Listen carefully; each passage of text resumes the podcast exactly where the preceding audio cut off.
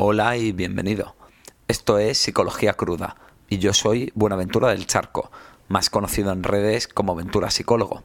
Quizá me conoces por mi libro Hasta los cojones del pensamiento positivo, que tiene un título muy sutil y que ya es una declaración de intenciones y que va un poco en la línea de lo que va a tratar este podcast.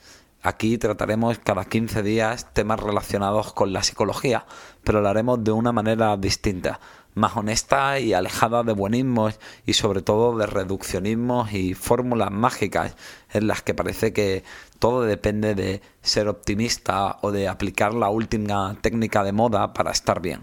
Hablaremos de una psicología profunda y reflexiva, más allá de tópicos y sobre todo no solo centrada en intentar solucionar problemas, sino en ir a la raíz de la causa. Es por eso por lo que he decidido empezar este podcast hablando de la ansiedad.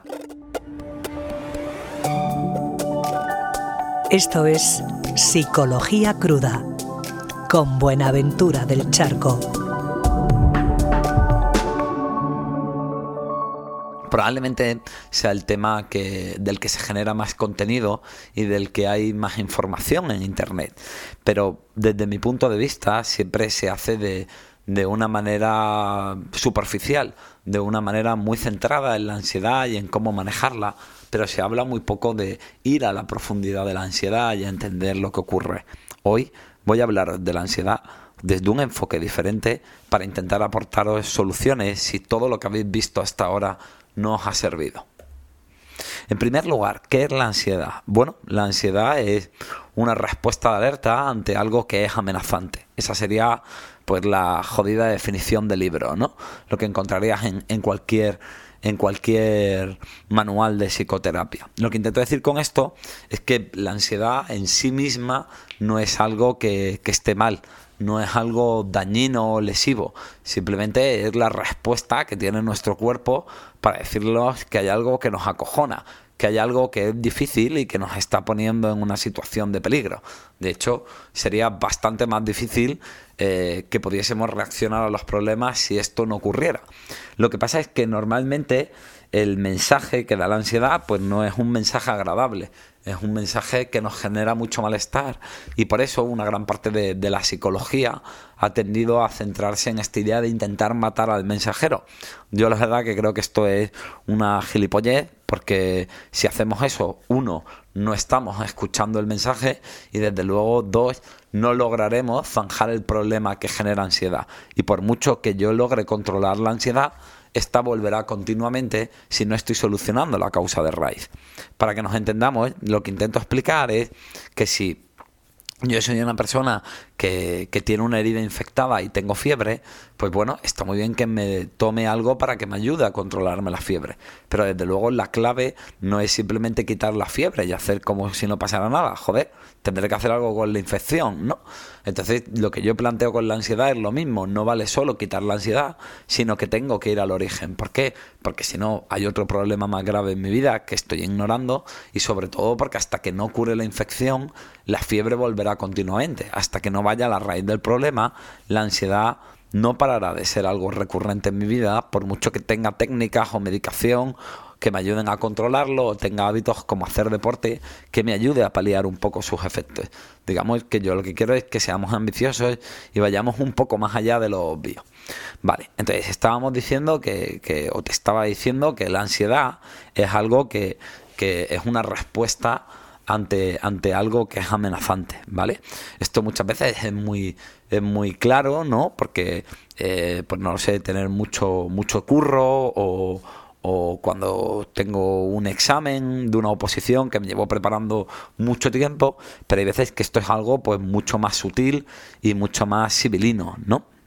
En el sentido de que a veces, pues esto yo lo veo mucho en consulta, la, gente viene y te viene con ansiedad, pero en el fondo no entiende bien por qué, por qué tiene ansiedad, no entiende bien qué es lo que nos está dando miedo. Pero sí que es importante que entendamos este concepto. Si tienes ansiedad, hay algo que está siendo una amenaza en tu vida y lo primero es intentar entender qué es esa situación de amenaza. Normalmente eh, lo que nos genera ansiedad es o una situación que, evitamos porque nos da miedo, pues por ejemplo, eh, estoy mal con mi pareja, pero no me atrevo a, hablar con ella y decir que, que, tengo dudas sobre hacia dónde va nuestra relación, porque temo la reacción de la otra persona o porque me siento culpable por, tener estas dudas. O por ejemplo una situación que evitamos pues puede ser que eh, creo que mi jefe me tiene que pagar más pasta y me da miedo cómo tener esa conversación con él por miedo a que me eche o por miedo a que esto enfade a, mis compañeros vale eso puede ser uno de los orígenes de la ansiedad. Otras veces la ansiedad viene por una emoción que, que reprimimos o de la que estamos huyendo. Esto probablemente es de lo que se, habla menos, ¿eh? pero eh, Greenberg, que, es un psicólogo muy interesante que hay en Canadá, ya ha demostrado que existen lo que se llaman emociones primarias y emociones secundarias. La emoción primaria es una emoción adaptativa y útil que, aunque pueda ser desagradable, como por ejemplo estar triste si se me muere un familiar o estar enfadado si alguien me está atacando y que cuando la expresamos y nos permitimos sentir esa emoción, eso hace que nos sintamos bien y es útil y adaptativo para nosotros. Sin embargo, hay veces que esos sentimientos nos pueden dar miedo, ¿no? Nos pueden dar miedo porque son amenazantes para nosotros. Por ejemplo, pues, no sé, que a un hombre que le han enseñado a que tiene que ser un tipo duro y beberse todas las mañanas una copa de soberano para desayunar, pues le han y echarse brumel de colonia, pues le han transmitido que los hombres no lloran, ¿no? Y entonces de pronto tiene unos sentimientos de tristeza intensos, pues no lo sé, porque por eso, ¿no? Pues porque se le ha muerto un familiar o porque lo ha dejado con su pareja y no se permite sentir esa sensación de tristeza. El tener esa tristeza dentro de él, para él puede ser una amenaza porque le hace sentirse débil y eso es algo que él tiene prohibido. Y entonces esa sensación de hay dentro de mí un sentimiento que me da miedo porque me puede hacer ser algo que no, que no puedo ser, acaba generándome una respuesta de ansiedad. Además también sentir ansiedad es una buena manera de no sentir tristeza, porque si estoy muerto de ansiedad no me queda espacio, ¿vale? no, no queda hueco para poder sentir esa tristeza. Es una especie de cortina de humo muy eficaz, lo cual hace que la ansiedad se perpetúe porque está siendo útil, está sirviendo para protegernos de otra emoción que, nos da mucho miedo. Y como nos da miedo, hay esa sensación de amenaza y nuestro cuerpo genera ansiedad. Otras veces, ese miedo, por ejemplo, una cosa a veces lo veo mucho en, pacientes, en gente que tiene miedo, por ejemplo, a tener una depresión y entonces en cuanto empieza a sentir una tristeza que es sana y normal y que simplemente debería dejársela sentir, empieza a tener ansiedad de verse que está cayendo en el pozo de la tristeza y tiene como ese pánico de que va a acabar depresivo perdido, todo el día en la cama y que, que va a estar muy mal y eso hace que, que generemos ansiedad. Y el problema no es solo la ansiedad, es que mientras que estemos en la ansiedad no nos permitimos sentir esa otra emoción. Con lo cual, al no darle espacio a la otra emoción, nos quedamos ahí encasquillados en una tristeza que reprimimos y como la reprimimos genera ansiedad, pero como estamos en la ansiedad, seguimos reprimiendo la tristeza. Con lo cual, eso es un círculo vicioso del que nunca salimos. Estoy poniendo el ejemplo de la tristeza, pero esto puede ocurrir con, cualquier emoción. Eh, deseo sexual, puede ocurrir con rabia, porque nos da miedo pelearnos, o porque tenemos miedo ser malas personas, o, o porque nos da miedo el conflicto. Es muy frecuente que tapemos una emoción que nos da miedo con ansiedad y eso hace que nos quedemos encasquillados en, en este bucle. Por otro lado, otras veces lo que hay son situaciones que nos generan estrés, situaciones que percibimos como, como amenazantes, ¿no? Por ejemplo, tener una sobrecarga en el trabajo o, por ejemplo, que empezar con algo a lo que no estamos acostumbrados. Bueno, yo estoy en esa edad en la que mis colegas empiezan a, a tener hijos y entonces yo hay veces que pienso en, en si cuando tenga un niño yo voy a ser capaz de de, poder atenderlo de la manera adecuada. Y creo que es algo que cuando ocurra voy, voy a vivirlo con mucho estrés. Porque yo soy un, puto desastre, yo soy la anarquía hecha persona. Y si a veces me cuesta tener comida en la nevera pues creo que lo voy a vivir de, manera mucho más amenazante cuando, cuando tenga un hijo, ¿no?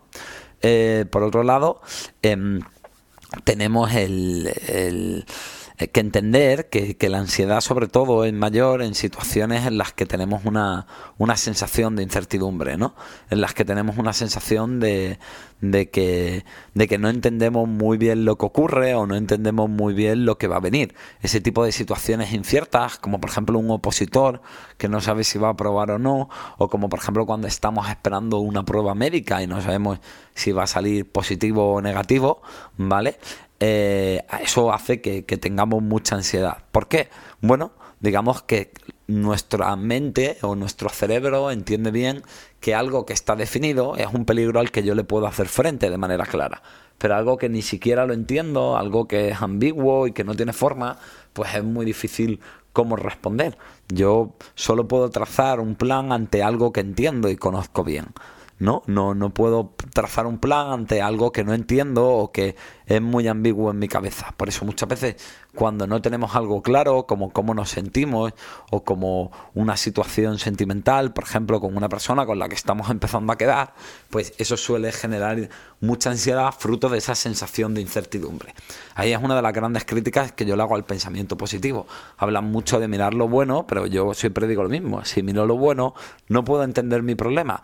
Y si no entiendo mi problema, voy a tener dos problemas. Uno de ellos es que al no entenderlo no puedo hacer un plan de acción, pero sobre todo también que al no entenderlo va a haber una sensación de incertidumbre que va a generar ansiedad. Así que el pensamiento positivo no solo no funciona, sino que además es bastante ansiógeno, lo cual no va bastante bien. Además, el no entender bien lo que ocurre o a veces cuando lo entendemos, otra de las cosas que nos genera ansiedad es tener una sensación de que no lo podemos controlar. Tenemos ansiedad en situaciones en las que las cosas no dependen de nosotros. Por ejemplo, ahora con el COVID, por eso ha habido tantas personas con ansiedad, porque no podía, teníamos el control sobre las medidas restrictivas o porque podíamos intentar no infectarnos, pero claro, era algo tan complicado que nos generaba a todos una sensación de, ansiedad muy profunda. En general, en cualquier sensación en la que nos sintamos vulnerables, bien porque no lo entendemos, bien porque no lo podemos prever, o bien porque no sabemos cómo responder a ello o, no nos sentimos competentes o capaces o hábiles en emitir esa respuesta, son situaciones que suelen generar ansiedad. Y hay que entender eso, que la ansiedad no es algo malo, la ansiedad es una respuesta sana. Lo importante no es simplemente quitar la ansiedad, no es solo quitar la fiebre, volviendo al ejemplo de antes, sino ir a la infección. Así que vamos a ir un poquito con esto. En primer lugar, yo creo que lo importante es la idea de entender que cuando hay un mensaje, aunque sea un mensaje desagradable, lo primero que tenemos que hacer es escuchar y analizar el mensaje. Fijaos que cuando las personas vamos al médico y le decimos que algo nos duele, el médico no nos da simplemente una pastilla para intentar quitar el dolor. El médico, si es un buen médico y si no, salir corriendo porque os ha tocado un médico de mierda, lo que hace es intentar entender el dolor. Lo que hace es preguntar cómo nos duele, de qué forma nos duele, para entender ese dolor, de qué es indicador, qué proceso hay detrás y poder ir a la raíz del problema. Fijaos, sin embargo, que normalmente con la ansiedad hablan mucho como de técnicas y de formas de controlar la ansiedad, pero pocas veces te dicen que te pares a escuchar y analizar la ansiedad, lo cual para mí es muy importante.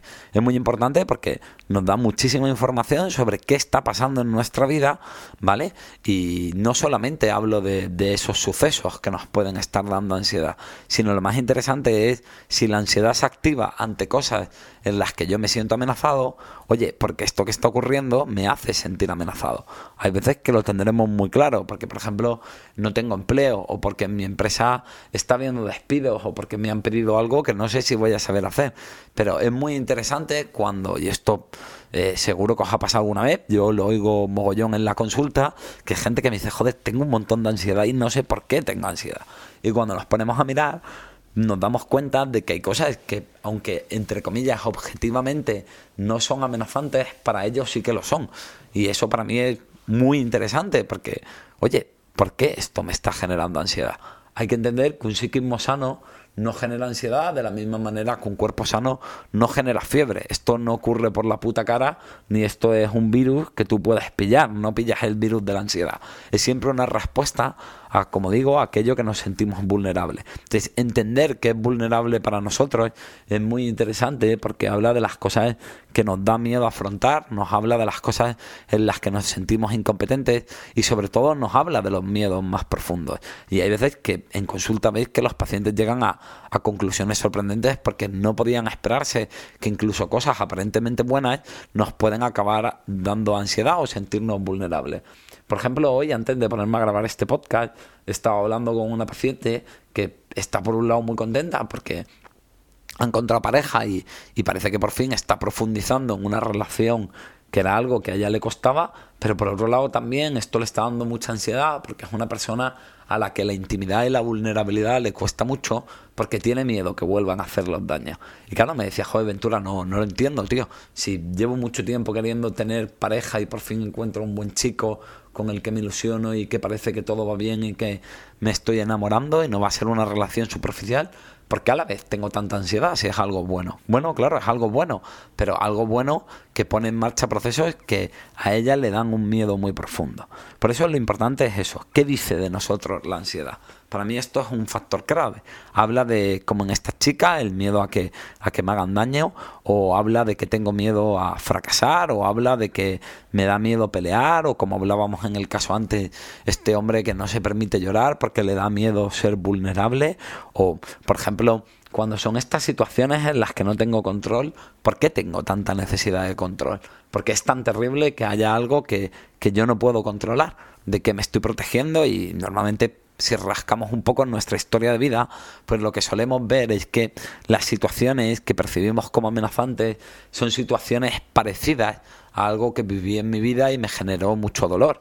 Y joder, tiene sentido, ¿no? Si las pasé putas con un tema, es normal que haya una parte de mí que diga, oye, no quiero volver a vivir eso ni de coña, ¿no? Pero lo interesante o lo importante es primero entender que si ya viví eso y sobreviví pues no soy tan débil, sí que soy capaz de hacerle frente y por otro lado entender qué me ocurre a mí con ese tema y trabajarme ese tema y por decirlo de alguna manera no distraerme con, con la ansiedad. Que claro, esto es muy fácil de decir porque cuando ahora yo hablo de esto y no tengo ansiedad, desde la barrera todos somos manolete, pero sí que es verdad que a pesar de que la ansiedad es muy difícil, creo que hay que hacer cosas para intentar bajar la ansiedad, pero sobre todo para intentar aprender a manejar esas situaciones en las que nos sentimos vulnerables. Si tomamos conciencia de, lo que nos pasa, además, y lo entendemos, no solamente podremos empezar a hacer frente y estaremos teniendo la información y no solo quitando el síntoma, sino que además reducimos la incertidumbre, que como he dicho antes, es algo que genera mucha ansiedad. Esto puede confirmar cualquier psicólogo. Cuando tú consigues que un paciente entienda lo que le ocurre, aunque no cambie nada, el paciente ya se siente mejor y eso disminuye bastante la ansiedad. ¿Por qué? Porque por lo menos no empieza a comprender lo que le está ocurriendo, tiene menos la sensación de que se le está yendo la puta olla y además está reduciendo la incertidumbre. Mirar lo, lo que nos pasa siempre es bueno porque nos ayuda a tener una visión más profunda de lo que ocurre y además siempre disminuiremos la sensación de incertidumbre. Y fijaos, incluso con un problema que no puedo solucionar, mirar el problema y hacerlo claro hace que por lo menos a nivel mental lo entienda. Y eso me hace sentirme menos vulnerable y me da cierta sensación de control. Así que por lo menos siempre por ahí puedo bajarle un par de puntitos la ansiedad. ¿Vale? Así que a pesar de lo que os dicen la mayoría de, de psicólogos o de personas que se dedican al, al, desarrollo personal, no intentéis simplemente quitar la ansiedad y no intentéis mirar lo bueno, sino mirar lo que ocurre malo para poder entenderlo, yendo un poco más allá de lo obvio para ver la raíz del problema. La ansiedad muchas veces es fruto de lo que yo denomino mecanismos compensatorios. ¿Qué es un mecanismo compensatorio? Pues normalmente un mecanismo compensatorio es algo que yo pongo en marcha para compensar sensaciones que soy conocedor que me que a mí me generan mucho malestar, ¿no? Intento poner ejemplos que yo creo que, así siempre se, se, entiende mejor. Mirad, por ejemplo, eh, un mecanismo compensatorio puede ser, pues, eh, bueno, imaginaos una persona que de pequeña pues se ha sentido débil, se ha sentido débil y, y ha sentido que, que no tenía el control sobre aquello que pasaba en su vida. Entonces, como ha tenido esa experiencia de que no tener el control es algo muy doloroso, por decirlo de alguna manera, su cerebro se convierte en un obseso del control. Y esta persona probablemente va a tomar un montón de decisiones en su vida siempre basadas en el hecho de, de tener el control. Por ejemplo, es una persona a la que a lo mejor le va a costar, pues no sé, dejarse llevar cuando echa un polvo en el sexo o por ejemplo va a ser una persona que tiene siempre la necesidad de tenerlo todo muy atado y que las cosas se hagan a su manera de verlo y va a ser muy rígida y eso le va a hacer que, que discuta un montón, ¿vale? Entonces, ese mecanismo compensatorio le protege de la, de la sensación de no control y de debilidad, pero en este caso en concreto, pues claro, intentar estar pendiente de todo y discutir con todo el mundo para que todas, para que las cosas sean siempre a tu manera y tener que llevarte el gato siempre al agua, pues lógicamente es algo que va a generar ansiedad, porque te hace tener que estar muy alerta, porque te hace tener que evaluarlo todo, porque te hace estar siempre dándole vueltas a tu cabeza a preverlo todo y a intentar plantear una solución y porque además te va a generar un montón de conflictos y problemas en tus relaciones laborales y personales, que eso, bueno, pues es algo que, que, también nos genera malestar, como es lógico. ¿Cuál es el problema aquí? Que si lo que me está poniendo en marcha la ansiedad es fruto de este mecanismo de compensación, en este ejemplo que estamos poniendo del hipercontrol, hasta que yo no solucione por qué necesito el control y por qué me cuesta tanto sentirme débil y vulnerable y arregle esa herida, yo continuamente voy a poner en marcha ese mecanismo compensatorio que me va a generar ansiedad. Con lo cual, continuamente va a volver la ansiedad, lo que hablábamos antes. Si no quito la infección, la fiebre aparecerá ahí una y otra vez. Y para mí, el, problema de la ansiedad no es tanto el malestar que genera o no es tanto los problemas que generan en, la salud, que está hiper demostrado que, que es uno de los mayores factores de riesgo que tenemos, sino que para mí sobre todo el problema es que al final no estoy llevando mi vida como la quiero llevar. Al final es la ansiedad la que decide por mí y la que está poniendo en marcha una serie de, de procesos que hacen que, que, que, yo no pueda llevar mi vida como quiera. Porque al final lo que estoy haciendo es evitar situaciones que me dan mucho miedo porque, porque no quiero enfrentarme a ellas y al final soy un esclavo de la ansiedad. Es la ansiedad la que está decidiendo mi vida por mí. Lógicamente aparte, la ansiedad es una mierda como un castillo porque lo paso mal y porque me genera sufrimiento, pero sobre todo qué triste que sea la ansiedad la que decide en mi vida y no yo, ¿no? Y que me prive de llevar la vida que realmente quiero llevar. Otra cosa que es muy interesante y, y, de la que se habla muy poco desde mi punto de vista es la relación que construimos con nosotros mismos y la ansiedad. Como yo siempre digo, las personas siempre estamos en contacto con nosotros mismos, ¿no? Entonces yo ante mis problemas puedo tratarme bien o, puedo tratarme mal. Y donde la gente normalmente lo, pasa peor en, la ansiedad es lo que implica la relación con nosotros mismos. Yo lo que más oigo, y seguro que a vosotros os ha pasado alguna vez, es cosas como, joder, es que esto no debería afectarme porque no es para tanto, o soy una persona débil o histérica o, o una mierda por tener ansiedad, ¿no? De hecho, es un mensaje que incluso las personas que nos acaban de, nos intentan ayudar, nos acaban dando, porque en este rollo de intenta estar bien, al final lo que nos acaban es transmitiendo una serie de cosas que, que, hace que nos sintamos peor, ¿no? Como esto no debería afectarte y tú te quedas con esta sensación de, hostia, pues si no debería afectarme me afecta, es que soy gilipollas o es que soy un, un débil mental. Y todo eso hace que nos sintamos más vulnerables y más débiles con lo cual esa sensación de vulnerabilidad, esa sensación de que no lo puedo controlar y de que lo hago mal, esa evaluación y juicio constante de nosotros mismos en el que nos catalogamos como poco competentes, hace que la ansiedad se convierta en algo amenazante, con lo cual eso genera aún más ansiedad y acabamos teniendo una especie de ansiedad de la ansiedad o de ansiedad ante la vida, porque como todo el rato me estoy diciendo que soy débil, que me pongo fatal por tonterías y que soy incapaz de gestionarlo, eso me hace sentirme mucho menos competente. Con lo cual no es solo que me esté faltando el respeto y el amor a mí mismo, sino que además tratarme mal y juzgarme todo el rato, esa actitud autocrítica conmigo, es algo que, genera ansiedad. Una cosa que me sorprende mucho respecto a la relación que construimos con nosotros mismos es hasta qué punto estamos mega acostumbrados a tratarnos como las mierdas, ya que nuestro sufrimiento no importa. Párate a pensarlo, ¿qué es lo que más te jode de tu ansiedad? Porque yo lo que veo en consulta es que a la gente lo que más le fastidia es que tener ansiedad le impide sacar el trabajo adelante o que tener ansiedad le hace sentirse un débil y un estúpido y no quieren sentirse así de competentes. Pero muy poca gente me viene a consulta porque sufre, ¿sabes? Muy poca gente me dice, joder, Ventura, me lleno de ansiedad y, y en vez de enfadarme conmigo o en vez de que eso me dé coraje, lo que me da es una pena profunda porque lo estoy pasando lo estoy pasando muy mal. Lo que más veo en consulta es gente que se odia a sí mismo por tener ansiedad. Probablemente a ti también te pase. Joder, estás sufriendo, estás pasándolo mal, eres víctima de esto. Vale, sí, puede que haya cosas que esté haciendo mal y es culpa tuya, pero eres tú el que está sufriendo. ¿De verdad te vas a enfadar contigo? ¿De verdad tu dolor no te importa y no te conmueve una mierda? Y luego, claro, si la ansiedad viene ante la amenaza y tú eres tu mayor enemigo, la amenaza siempre está dentro de ti. Está en ese juez inflexible que está todo el puto día metiéndose caña. Con lo cual, al tener siempre una amenaza, un verdugo y un juez dentro de tu psiquismo continuamente va a generar ansiedad. Y en conclusión, meterte caña no ayuda absolutamente de nada. Es intentar apagar el fuego con gasolina. Creo que muchas veces también nos nos faltamos de amor a nosotros mismos respecto a la ansiedad, porque nos abandonamos por no sufrirla. Como hay cosas que nos dan miedo, como me da miedo esa tristeza, como me da miedo esa pelea con mi jefe, lo que voy a hacer es huir de eso. Lo que voy a hacer es coger a la parte de mí que sufre y decirle, oye, que te follen y nos convertimos en, en, crueles, nos convertimos en negligentes con nosotros que se abandonan y además nos tratamos como seres débiles. Nos decimos que no somos capaces de enfrentar lo duro y que no merecemos la pena.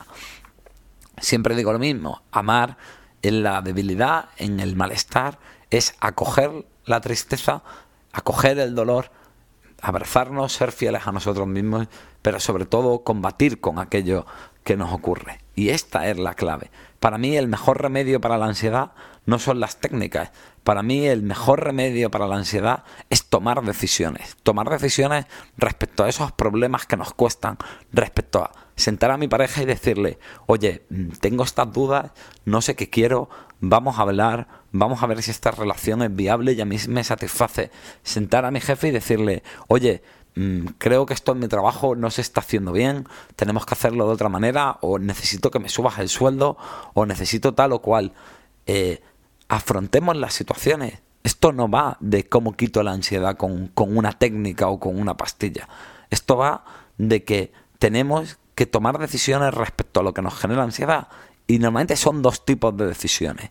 Enfrentar aquello que nos genera ansiedad, ¿vale? No aguantar la ansiedad, no manejar la ansiedad, sino afrontarla e intentar provocar cambios con esta actitud combativa, no dudar en empuñar la espada por nosotros mismos, porque eso es un acto de amor y de autoestima, el, el protegernos, aunque eso implica a veces tener conflictos, y también, por otro lado, a veces entender que si algo nos genera ansiedad y no es algo que podamos cambiar, o quizás no queremos cambiar, oye, pues lo mismo no merece la pena. Es que parece que tenemos que aguantarlo por cojones, parece que, tenemos que, que ser fuerte. Esto me hace mucha gracia. Me viene la gente a la consulta y me dice, oye, mira, es que tengo un mogollón de estrés porque tengo tres trabajos, quiero que me des algo para, para tener menos ansiedad. Oye, a lo mejor lo que tenemos que hacer es bajar los trabajos, porque a lo mejor tu salud vale más que el dinero o porque a lo mejor estás en tres trabajos porque tienes una dependencia de viajar, de hacerte un viajaco todos los años y tienes que entender que ese viaje está muy bien, a ti te gusta mucho, pero no merece la pena putearte la vida por, por, poder darte ese viajazo a todo el ojo. Y esto de los tres trabajos puede parecer una exageración, pero os aseguro que he tenido pacientes que han hecho esto eso, y pensando, seguro que hay cosas a las que os estáis forzando. Esto es interesante. Oye, si mi cuerpo con la ansiedad me está diciendo que esto es demasiado para mí, ¿por qué en vez de tener la humildad de escuchar mi cuerpo y decir, oye, voy a bajar el ritmo, me obligo por cojones a aguantar eso y a ser fuerte? Al final, eh, ya lo dijo Hipócrates, el padre de la medicina, hace mucho tiempo. Si alguien quiere dejar de enfermar, pregúntale si está dispuesto a renunciar a aquello que le hizo enfermar. Entonces, no hay que quitar simplemente los síntomas, no hay que quitar solo la fiebre o la ansiedad. Hay que entender a veces que si hay una situación que me está generando ansiedad, lo que tengo que hacer es reducir esa situación o alejarme de esa situación. Y que no tiene nada malo, no tiene nada malo ser débiles, no tiene nada malo que haya cosas que nos afecten. Lo importante es reconocerlo con humildad y cuando lo reconocemos podemos tomar decisiones. Siempre el mejor ansiolítico, tomar decisiones sobre cosas que tengo que enfrentar, aunque me den mucho miedo, para poder cambiarlas, o cosas que me están desbordando y que tengo el derecho a no estar en ello, porque en el fondo no merece la pena. Finalmente, respecto a las técnicas para enfrentar la ansiedad, bueno, pues creo que no es tan mal. Es decir, el problema que tenemos es desde dónde las usamos. Yo siempre digo la misma movida, que es que las cosas no son buenas o malas. Las cosas son en función desde dónde las uso. Mirad, eh, para mí el primer problema eh, de, las técnicas y, de este tipo de cosas, pues uno, por un lado, lo que vienen a decir es, no importa de dónde viene la ansiedad, estas técnicas son para la ansiedad y son para todos.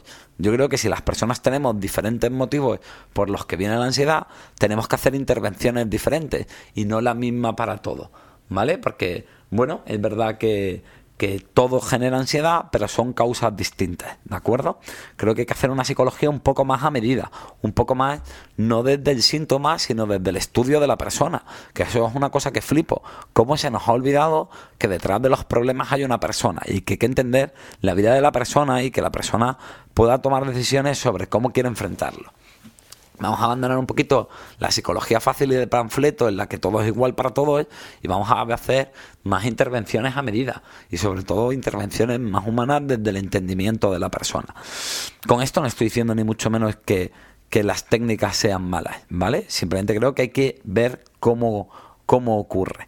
Las técnicas normalmente se centran en, cómo controlar o manejar la ansiedad, ¿no? Pues muchas os, os sonarán el, mindfulness, eh, las técnicas de relajación de Jacobson, técnicas de control y de manejo de pensamientos, la respiración diafragmática de Schultz, y vuelvo a lo mismo, no es malo. El problema es que muchas veces eh, es la pastilla que quita la fiebre, pero no quita la infección. Con lo cual, uno, no son del todo eficaces porque la ansiedad vuelve una y otra vez porque está el problema que la genera, o dos, simplemente estamos quitando el problema, pero no estamos quitando el problema de raíz. Así que vuelvo a lo mismo, hay que oír y escuchar la ansiedad. Otras veces puede ser mucho peor porque el tratamiento fomenta el problema. Por ejemplo, una persona que tenga ansiedad porque hipercontrola todo y tú le das una técnica de control de ansiedad como puede ser la relajación muscular de Jacobson. Sí, sí, la relajación muscular está demostrado que ayuda para la ansiedad, pero si una persona que tiene un problema de hipercontrol le das una técnica de control, joder, estás apagando el fuego con gasolina. O por ejemplo, hay gente que lo que le pasa es que le cuesta enfrentarse a las situaciones que le generan ansiedad, son personas evitativas, evitan eso y le dan mindfulness y utilizan la meditación como una forma de, en vez de enfrentar el problema, pues yo que sé, en vez de hablar con mi jefe o en vez de hablar con mi pareja, lo que hago es que medito y así lo sigo llevando. Con la medicación pasa exactamente lo mismo. La medicación no es buena o mala, aunque sí que es verdad que las benzodiazepinas, que es el ansiolítico que se utiliza más frecuentemente, sí que es verdad que puede generar mucha dependencia pero bueno, más allá de eso, otro día hablaré en un podcast sobre meditación, medicación. Lo, importante es entender eso, que lo importante no es tener cosas que nos ayuden a aguantar. lo importante es ir a la raíz del asunto y quitarlo, porque no tiene sentido, porque yo no puedo no ir a mi cuerpo y seguir manteniendo en mi vida cosas que no solo me generan ansiedad, sino que probablemente me generan ansiedad porque me hacen profundamente infeliz. ¿De acuerdo? Me hacía mucha gracia el otro día una paciente que, que me venía y me decía que, que, su marido había visto un vídeo de Marian Rojas donde hablaba que era el cortisol, que es una de las sustancias químicas que provocan la ansiedad y hablaba de cómo manejar la ansiedad. Y claro, ella lo, lo, hablábamos y me decía, claro, es que yo lo que tengo que hacer es manejar el cortisol. Y yo le decía, no, no, no, manejar el cortisol los cojones. Tú lo que tienes que hacer es ver que las situaciones que te están generando ansiedad son que tú sientas que tu marido te domina y tú no tienes libertad en tu matrimonio y que cuando no te domina tu marido sientas que tu madre se está entrometiendo en tu vida. Entonces, si tú quieres dejar de tener ansiedad, lo que tienes que hacer es ponerle límites a tu marido y a tu madre. Y cuando hagas eso, tu cerebro no generará cortisol. Por favor, vamos a ir a la profundidad de las cosas. ¿De acuerdo? Entonces, las conclusiones para acabar es, en primer lugar, escucha lo que te dice la ansiedad ¿Qué dice esto de mí? ¿Qué dice esto de cómo vivo? ¿Y qué dice esto de mí y de por qué vivo cosas como vulnerables y amenazantes? Si hay cosas que te dan sensación de amenaza y que tú crees que no deberían dártela, pues ahí probablemente tendremos que hacer algo más profundo, necesitarás psicoterapia para entender por qué esas situaciones te generan tanta tanta sensación de amenaza y cómo puedes aprender a tener más recursos para hacerle frente. Otra cosa importante, piensa en por qué te mantienes o no te enfrentes a algo que te da ansiedad. Y si mantenerte en eso o no enfrentarte a eso es algo en lo que te estás tratando bien y mal. Las técnicas están muy bien para ir tirándolo y manejarlas, igual que si tienes fiebre está bien tomarte una pastilla para reducir la fiebre, pero hay que quitar la ansiedad, hay que quitar la infección. Y el mejor remedio para la ansiedad es tomar decisiones, por duro que sean, desde la conciencia, la honestidad, el respeto y el amor a ti mismo. Esto es todo en este primer podcast. Nos vemos dentro de 15 días. Un saludo.